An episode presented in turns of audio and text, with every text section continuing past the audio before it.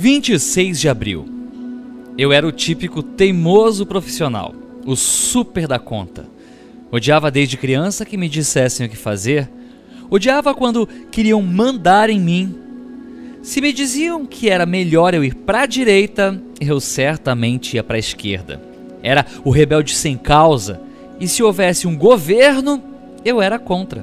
Desprezei muitos bons conselhos e sábios, e na maioria das vezes eles teriam sido o melhor para mim, e eu sabia disso, mas eu estava sempre pronto para jogar contra mim mesmo se tivesse sido aconselhado por alguém a jogar a meu favor. Minha mente estava fechada. Em recuperação, ninguém te diz o que fazer. Os passos estão aí e você vai ouvindo como as pessoas fizeram para praticá-los. Se você quiser copiar essas práticas, você é livre para isso. Foi um alívio estar num meio onde não havia nenhuma cartilha para rezar. Com o tempo, fui trabalhando a aceitação e tolerância e a minha mente foi se abrindo.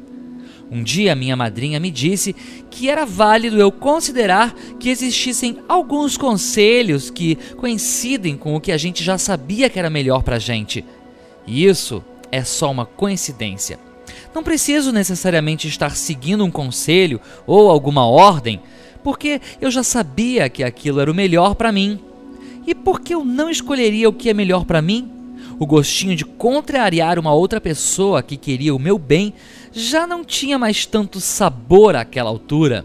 Então, comecei a cultivar a mente aberta antes de rejeitar de cara tudo o que eu ouvia.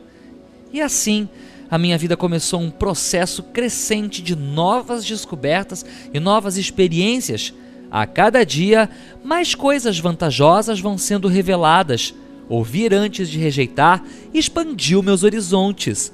Hoje, tenho necessidade de falar menos e ouvir mais, de mente aberta, e minha consciência vai expandindo a presença de Deus em todas as minhas atividades.